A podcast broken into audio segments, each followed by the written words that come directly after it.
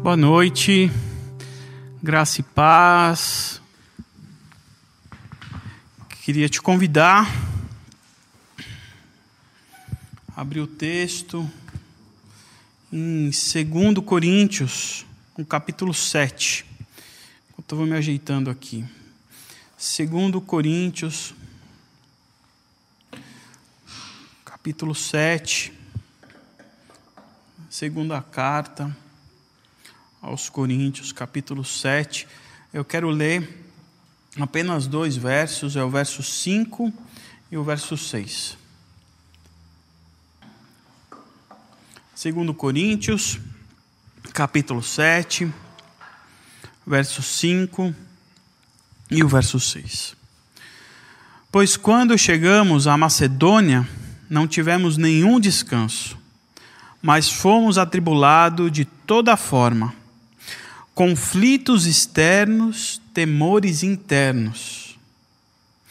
Deus, porém, que consola os abatidos, consolou-nos com a chegada de Tito. Eu quero ler mais uma vez. Pois quando chegamos à Macedônia, não tivemos nenhum descanso, mas fomos atribulados de toda forma. Conflitos externos, temores internos Deus, porém, que consola os abatidos, consolou-nos com a chegada de Tito. Quero te convidar a orar mais uma vez, para que Deus fale conosco nessa noite. Pai, muito obrigado pelo privilégio dessa reunião, muito obrigado por estarmos juntos, mesmo que distantes, mas eu quero te agradecer por essa reunião. Eu quero te agradecer por estarmos juntos de coração, de alma, de mente, e eu te peço que nessa noite o Senhor venha falar conosco. Que o Senhor nos mostre toda a consolação, que o Senhor nos mostre toda a paz, que o Senhor nos mostre força, refúgio, que o Senhor nos mostre a nós quem é o Senhor.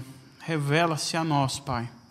Para isso eu peço que o Senhor ministre-nos através do seu Santo Espírito que o seu Santo Espírito abra a mente e o coração para receber aquilo que o Senhor queira nos trazer nessa noite.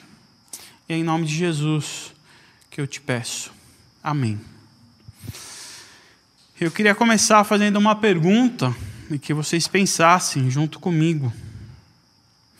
Para vocês, como é que seria, ou como você imagina que seria um perfeito cristão. Para você, como deveria ser as atitudes de um perfeito cristão?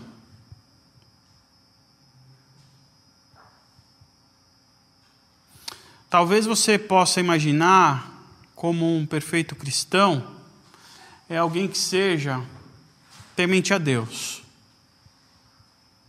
alguém com uma fé inabalável, alguém que seja completamente fiel e obediente, que seja plenamente confiante, que não tem medo de nada, absolutamente nada, que seja sempre alegre em qualquer circunstância.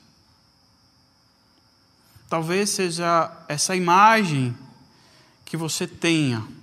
Talvez seja essa imagem que a maioria de nós, dentro da igreja, dentro de uma comunidade de fé, ou não pertencendo a nenhuma comunidade de fé, possa imaginar o que seja um perfeito cristão.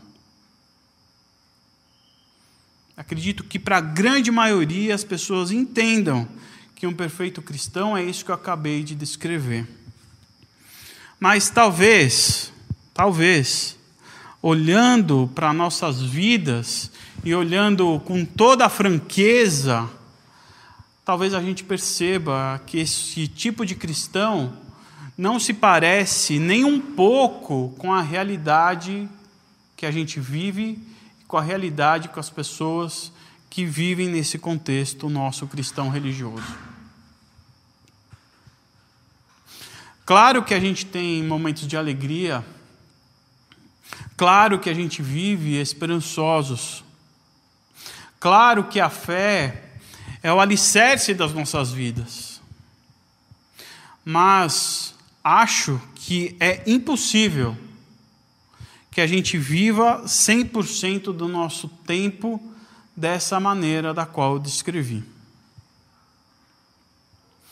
Porque a nossa caminhada, a nossa jornada, não é um caminho suave da qual nós percorremos. A caminhada cristã não é um caminho que seja fácil para a gente percorrer. Pelo contrário, a gente vive por caminho que por muitas vezes é difícil demais.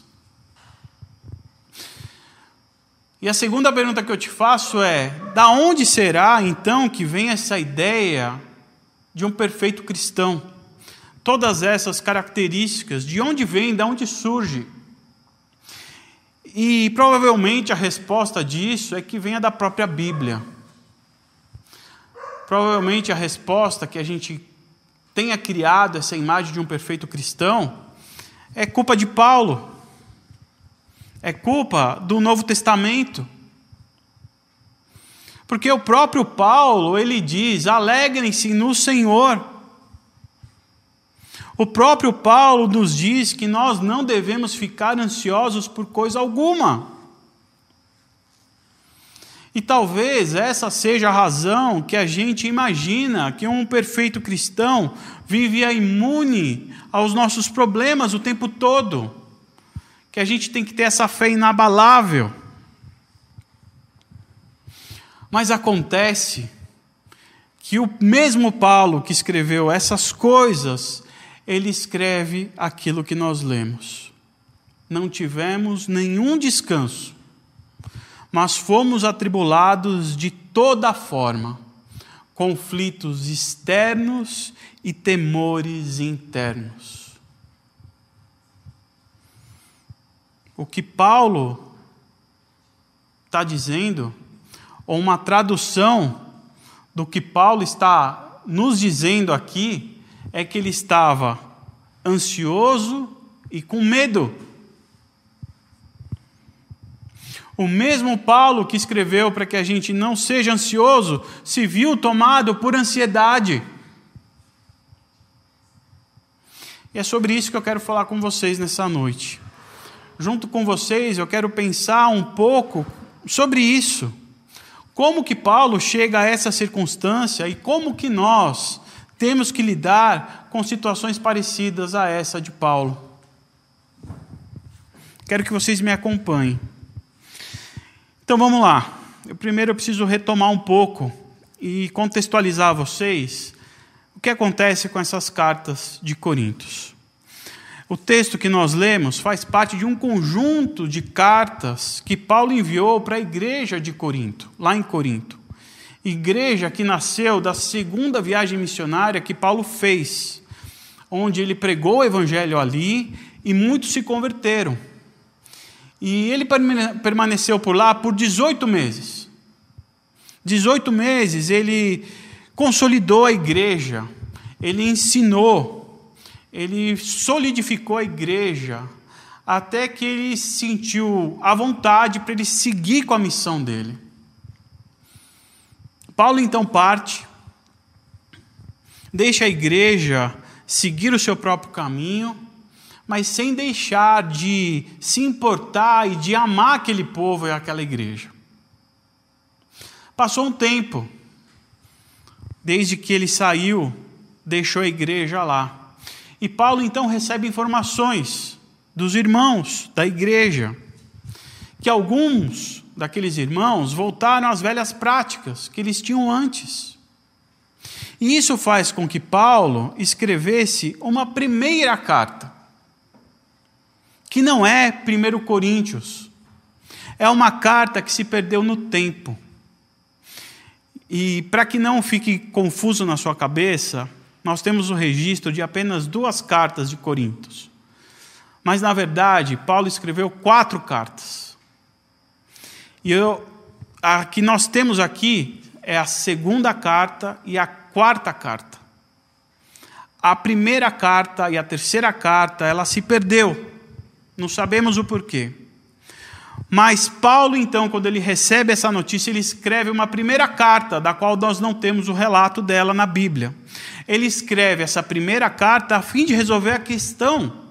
Meus irmãos, eu fiquei aí um ano e meio ensinando e pregando para vocês o que aconteceu. Por que, que vocês voltaram para as velhas práticas? Não voltem.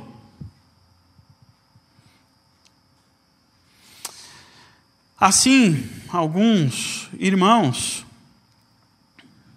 depois dessa carta que ele escreve, ele recebe informações através de alguns irmãos que essas práticas elas não cessaram. Alguns irmãos da igreja vão visitar Paulo e diz: "Olha, as coisas além de não cessarem, elas pioraram um pouco". A igreja ela estava dividida. A igreja passou a ter ensinamentos de falsos mestres ensinando outras doutrinas. A igreja estava tendo problemas com imoralidade, com incredulidade. Então, Paulo, após receber esse pessoal, ele escreve uma segunda carta, que para nós é a primeira carta de Coríntios. E ele escreve, ensinando aos irmãos, mais uma vez, em detalhes, se você for ver o que 1 Coríntios fala, vai falar sobre casamento, ele vai falar sobre falsos mestres, vai falar sobre cruz. E a as práticas velhas elas não cessam. Mais uma vez, os irmãos que recebendo essa segunda carta não conseguem entender o que Paulo está querendo dizer, ou melhor, não se consertam. E a situação novamente piora. E Paulo então resolve fazer uma visita pessoalmente a Corintos, a igreja porque além deles se voltarem às velhas práticas, à incredulidade, naquela igreja levantou-se um grupo que começava a fazer oposição a Paulo, duvidando da sua autoridade, duvidando da sua doutrina, dos seus ensinamentos, duvidando do seu apostolado. Paulo então vai visitar essa igreja e percebe que há muita antipatia por parte de algumas pessoas. Muitas pessoas começaram a desprezar Paulo, muitas pessoas começaram a duvidar de Paulo, e Paulo, dessa visita, ele sai profundamente magoado, ele sai muito triste, ele sai entristecido dessa visita, com um sentimento de mágoa no seu coração. E com essa tristeza toda, Paulo ele escreve uma terceira carta que nós não temos os relatos aqui. Uma carta que também se perdeu, uma carta que muitos chamam de carta severa, severa. Porque nessa terceira carta, Paulo não poupa a tinta.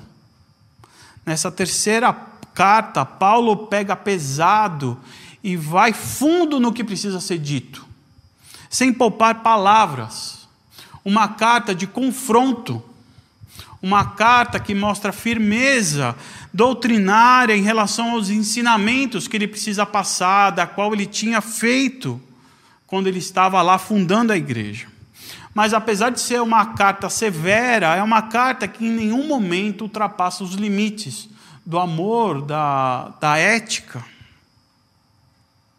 E por conta dessa carta, que ele pesou a tinta, que ele falou o que tinha que ser dito, mas uma carta muito dolorosa, Paulo ele fica muito aflito.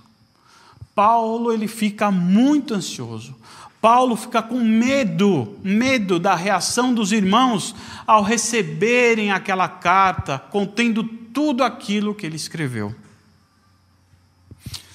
Tito é quem ficou responsável pela entrega dessa carta.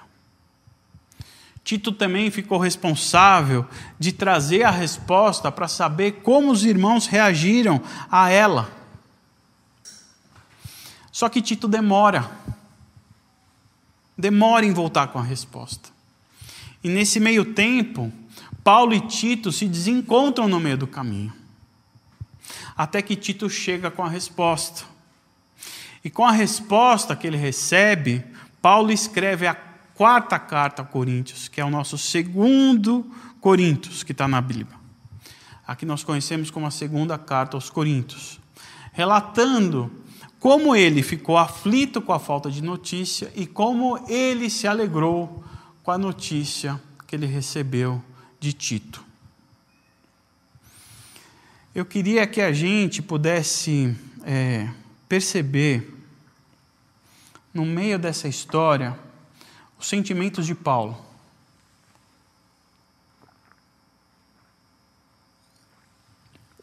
Esses sentimentos, a gente consegue perceber eles ao longo de toda a carta, dessa última carta, da segunda Coríntios, a gente consegue perceber os sentimentos de Paulo nela. É, no capítulo 2, se a gente for ver lá no capítulo 2 de 2 Coríntios, a gente vai perceber como Paulo estava com o coração apertado ao escrever aquela carta severa, a terceira carta, a carta que ele pesou na caneta para escrever. Olha o que diz 2 Coríntios 2, no versículo 4. Diz assim: Pois eu lhe escrevi com grande aflição e angústia de coração e com muitas lágrimas. Paulo foi visitar os irmãos. Viu muita hostilidade por parte de algumas pessoas. E de lá ele sai triste. E com essa mesma tristeza, ele escreve essa carta severa. Primeiro sentimento que a gente pode notar em Paulo é que Paulo foi invadido por tristeza grande aflição e angústia de coração e com muitas lágrimas, ele escreve essa carta severa. A tristeza toma conta de Paulo. E não só isso, depois de enviar essa carta severa, Paulo ele ficou preocupado, preocupado com a possível reação dos irmãos lá. Não é que ele chorou, escreveu a carta e falou: "Não, Deus vai cuidar", ele ficou angustiado. E para piorar, Tito demora com a resposta. Tito não aparece. A vida tem que continuar, e a vida de Paulo continuou. Mesmo sem notícias de Tito, mesmo sem Tito ter encontrado ele, Paulo continua na missão. Uma oportunidade para Paulo se abriu em Trode. Deus abriu uma porta para ele em Trode, ele foi a Trode. Só que Paulo, nessa viagem, ele é invadido por ansiedade e medo. Ansiedade, o apóstolo Paulo, ansioso. Toma conta dele ao ponto dele dizer que ele não teve sossego no espírito enquanto ele estava em Trode. Acompanha comigo. 2 Coríntios 2, verso 12. 2, 12. Quando cheguei a Trode para pregar o Evangelho de Cristo, vi que o Senhor havia me aberto uma porta, ainda assim, não tive sossego no meu espírito, porque eu não encontrei ali meu irmão Tito. Por isso despedi-me deles e fui para Macedônia. Paulo, por não ter encontrado com Tito em Trode, que talvez ele achou que ele pudesse ir lá, ele ficou desesperado.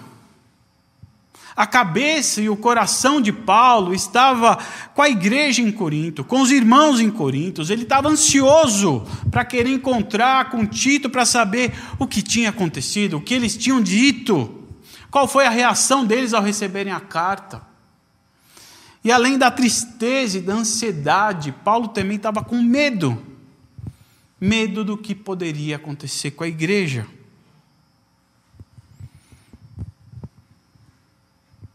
Paulo ele fica triste com que a igreja se tornou. Voltou às velhas práticas. Paulo ele fica ansioso por não ter notícias de como o pessoal recebeu a carta severa que ele mandou. Paulo ele fica com medo do que os irmãos poderiam ter se tornado e como eles reagiram. Até que finalmente, finalmente, a alegria toma conta de Paulo.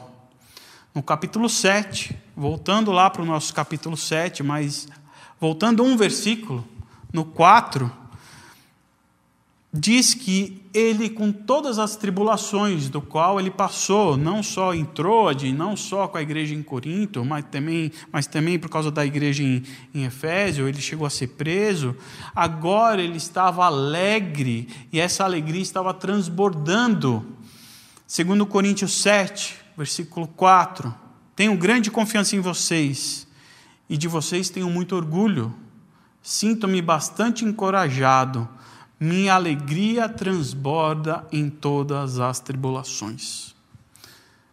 Paulo estava com o coração transbordando porque ele estava muito feliz com a notícia que ele tinha recebido, pois finalmente encontrou Tito. E Tito leva uma resposta que o consola, dizendo que os irmãos receberam a carta severa e eles receberam muito bem a carta e eles conseguiram entender que havia um propósito naquela carta e que Paulo tinha razão e que eles abandonaram os falsos mestres, que eles abandonaram a imoralidade, eles sentiram-se seguros em seguir junto com Paulo. Por isso que Paulo é invadido pela alegria. Por isso que Paulo tem transbordado no seu coração a alegria. Mas não antes dele ter ficado triste dele ter ficado ansioso e dele ter ficado com medo. Conflitos externos, temores internos. Esse é o apóstolo Paulo. E eu acredito que o apóstolo Paulo é uma pessoa extraordinária, que teve experiências com Deus que talvez nenhum de nós tenhamos. Nenhum de nós. Paulo era um homem cheio de fé. Um homem que subiu ao terceiro céus. Um homem que viu Jesus. Um homem excepcional, extraordinário. Mas Paulo é gente como a gente. Paulo é um homem que passou por aflições, que sofreu, que teve medo. Um homem que amou muito a igreja, mas um homem que ficou triste quando viu a sua igreja amada se desviando. Um homem que ficou ansioso e com medo quando ele viu que as pessoas poderiam se desviar. Que poderiam se desviar por conta dos falsos mestres que a igreja terminasse, que aquelas pessoas abandonassem o Evangelho. Apesar da grandiosidade de Paulo, eu e você, nós temos muito em comum com Paulo. Eu e você, assim como Paulo, temos conflitos externos e temores internos. Há momentos em nossas vidas onde a alegria se vai e a tristeza chega em razão de algo que acontece que estava completamente fora do nosso script. A nossa vida caminhando normal e de repente vem a tristeza e pum! Há momentos em que a ansiedade, a falta de notícias ou a falta de resultados invadem as nossas vidas. Há momentos que o medo, o medo do futuro, o medo do amanhã, do que vai nos acontecer, nos dominam. E isso não significa que nós não temos fé. Isso não significa que nós não somos cristãos perfeitos. Isso significa que nós somos pessoas como Paulo. Ninguém é alegre o tempo todo. A gente tem momentos de tristeza. Ninguém é tranquilo o tempo todo, todos os dias. Muitas vezes somos tomados de ansiedade. Ninguém é confiante o tempo todo. O medo nos invade sem que a gente perceba. Essa é uma grande realidade para nós. Porém, porém, porém,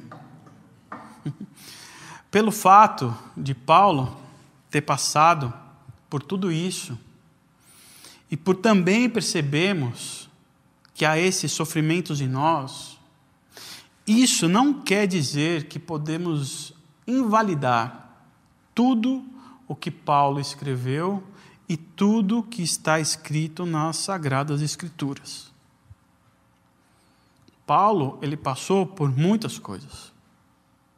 Paulo sofreu pela igreja. Paulo sofreu por perseguições. Paulo foi preso, Paulo foi açoitado.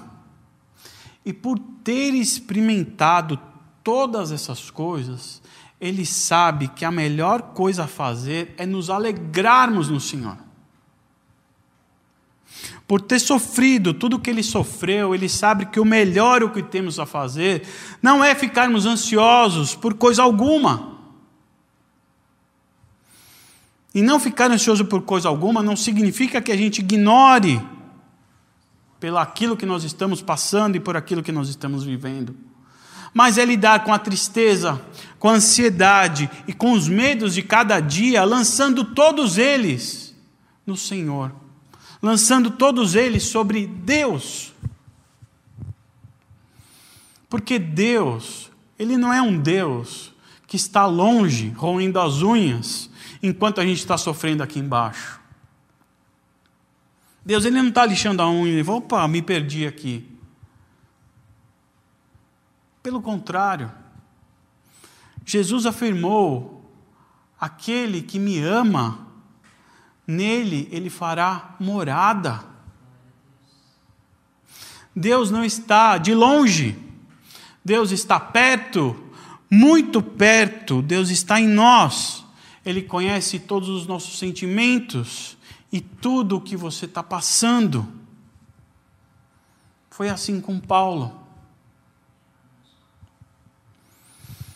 Apesar de uma aparente demora, de uma aparente demora, Paulo recebe da parte de Deus o consolo. E o consolo que vem através de uma pessoa, através de Tito. Vamos voltar para o nosso texto, 2 Coríntios 7, 6. Deus, porém, consola os abatidos, consolou-nos com a chegada de Tito. Os conflitos externos e os temores internos se dissiparam através da vida de Tito, através de Deus que consola os abatidos. Esse é o nosso Deus. Esse é o Deus do Paulo. Esse é o seu Deus.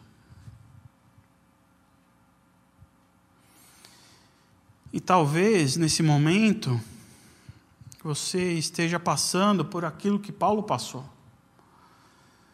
tendo a sua vida completamente invadida por tristeza, ansiedade e medo.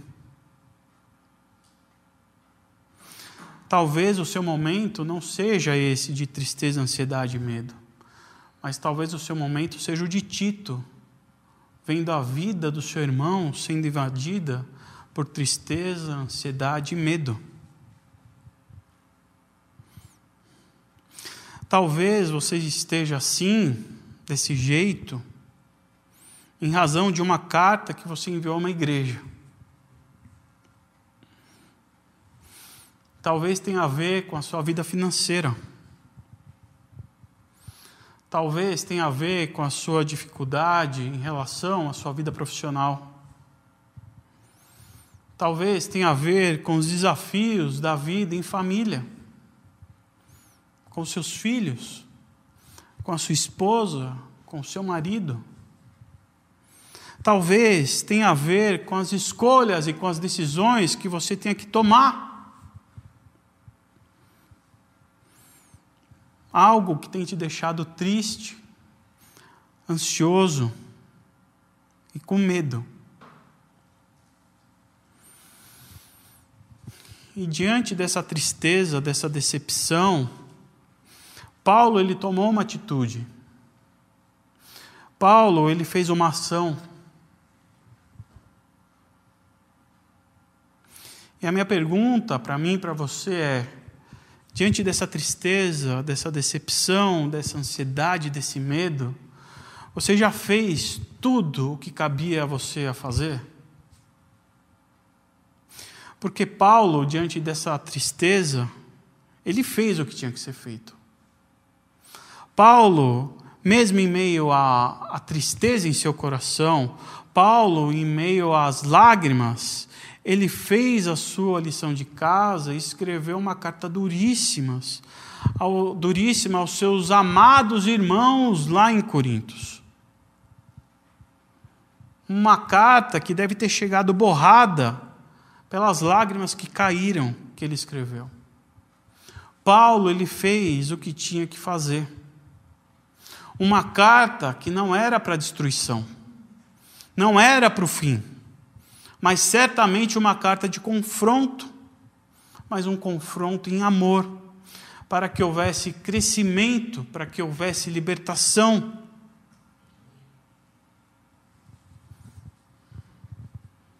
Veja o seu problema. Faça o que tem que ser feito. É necessário uma conversa franca? Converse. É necessário se calar para ouvir a Deus? Se cale. Mesmo que seja duro, mesmo que não seja fácil, mas é algo que você tem que fazer. Faça a sua lição de casa, escreva a sua carta. Porque depois de escrever a sua carta, a única coisa que você tem que fazer é esperar. Espera, porque o Consolador vai chegar. E ele vai vir. Porque aquele que prometeu fazer morada em nós, também disse que o Pai nos daria o Consolador para estar com a gente. E esse Consolador é seu Espírito, o Espírito Santo, o Espírito da verdade o Espírito que hoje habita em mim, que habita em você, que habita em nós, que está presente no nosso meio. Ele sempre estará, o Espírito Consolador, ele sempre estará conosco. O Espírito da verdade, ele está em mim, ele está em você, dentro de nós. Ele prometeu e ele está aqui conosco o Deus Emanuel, através do seu Santo Espírito. Foi a promessa que Jesus fez a nós. Eu vou, mas eu vou deixar um espírito, o espírito de Deus que nos consola. Há dentro de nós esse espírito. Há um autor que eu gosto muito, que é o N.T. Wright, disse que Paulo, ao escrever essa última carta, aos irmãos de Corintos, que é a, carta, a quarta carta, segundo Coríntios, para nós, ele diz que é como se ele escreve essa carta como um homem. O sentimento de Paulo é como um homem que acabou de sair dos escombros da sua casa logo após um bombardeio um sofrimento tão intenso que deixou marcas profundas em Paulo. Apesar de tanto sofrimento, Paulo, ele foi acolhido pelo Consolador. Olha como ele começa a carta, essa segunda carta em Coríntios. Segundo Coríntios, eu quero ler com vocês. Segundo Coríntios, capítulo 1, verso 3 e 4 diz assim: Bendito seja o Pai do Senhor Jesus Cristo, Pai das misericórdias e Deus de toda a consolação, que nos consola em todas as nossas tribulações, para que, com a consolação que recebemos de Deus, possamos consolar o que estão passando por tribulações. Paulo recebendo a notícia de Tito, ele começa escrevendo uma carta acreditando que aquilo que o consolou foi o Espírito Santo. Bendito seja Deus e Pai, o Deus de toda consolação, o Deus de toda restauração, como diz a versão a mensagem. O Deus de toda consolação mora dentro de mim, mora dentro de você. Não tem notícia melhor para nós. E eu quero encerrar. E eu queria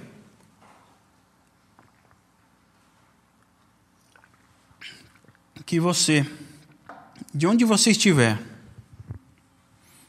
eu queria que você se colocasse em pé. Eu queria que você colocasse a mão no seu peito e que você olhe para dentro de você.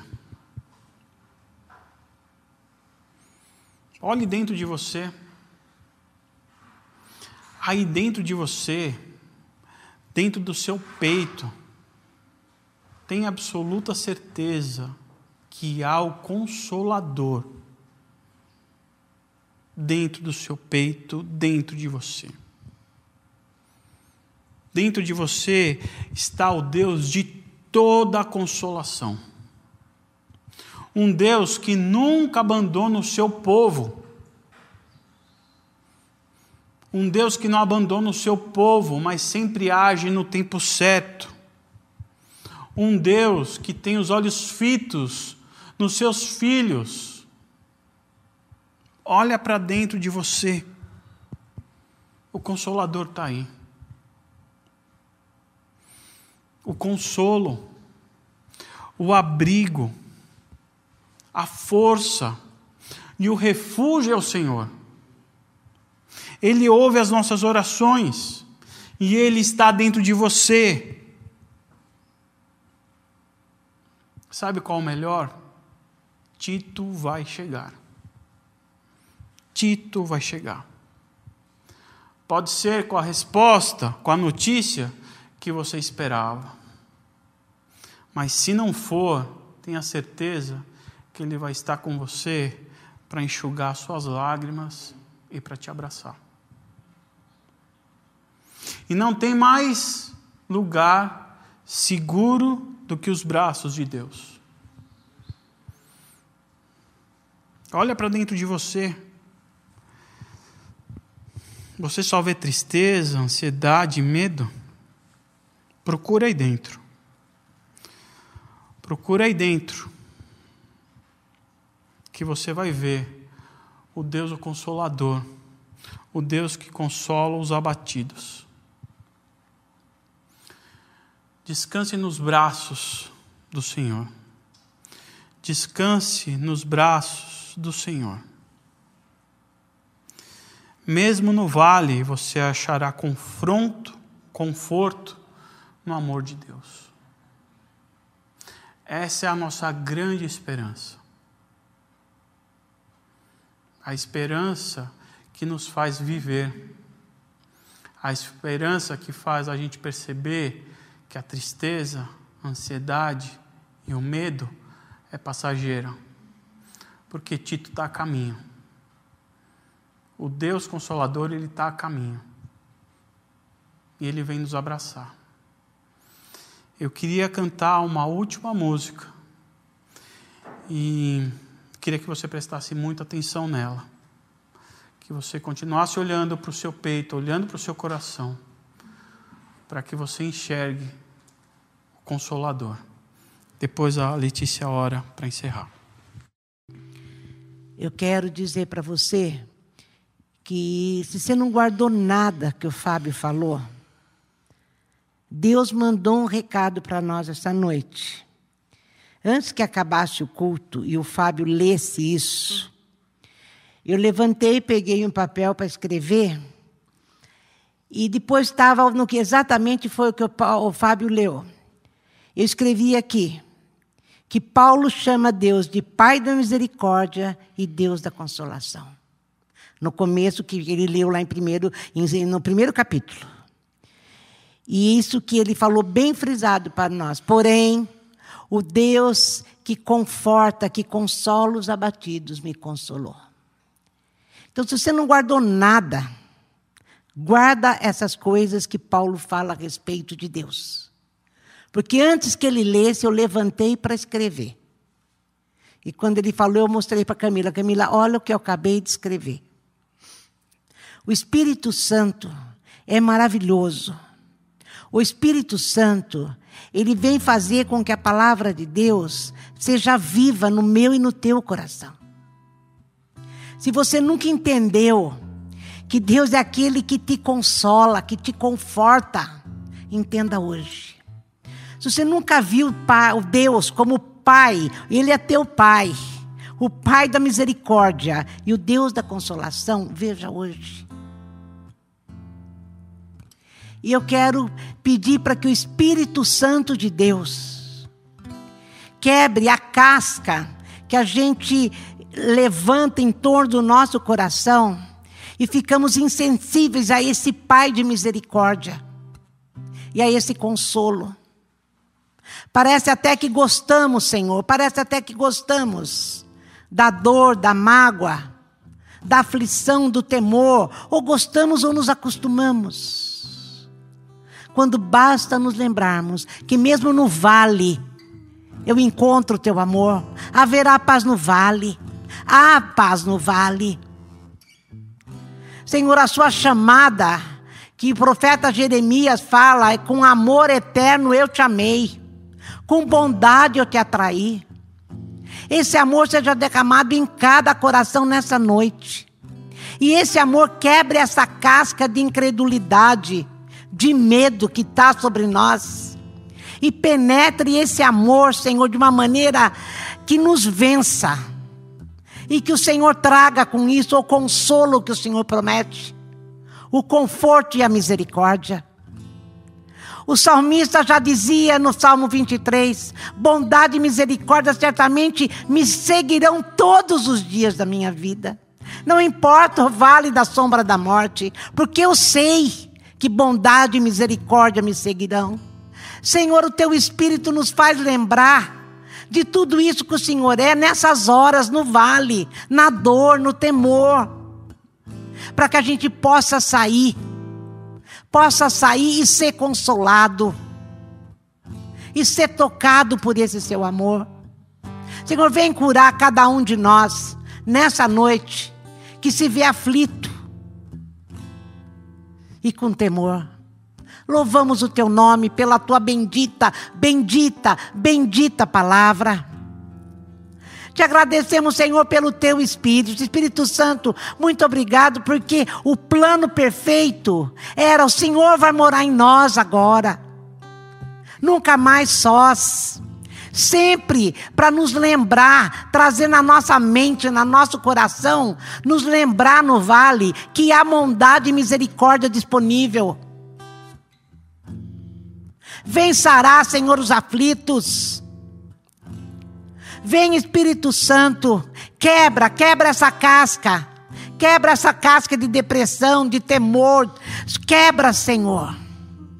E que o teu amor invada, invada porque com amor eterno eu te amei, o Senhor disse, e com bondade eu te atraí. Essa foi a oferta da cruz. Bondade. Obrigada, Senhor. Obrigada porque o Senhor é nosso Pai.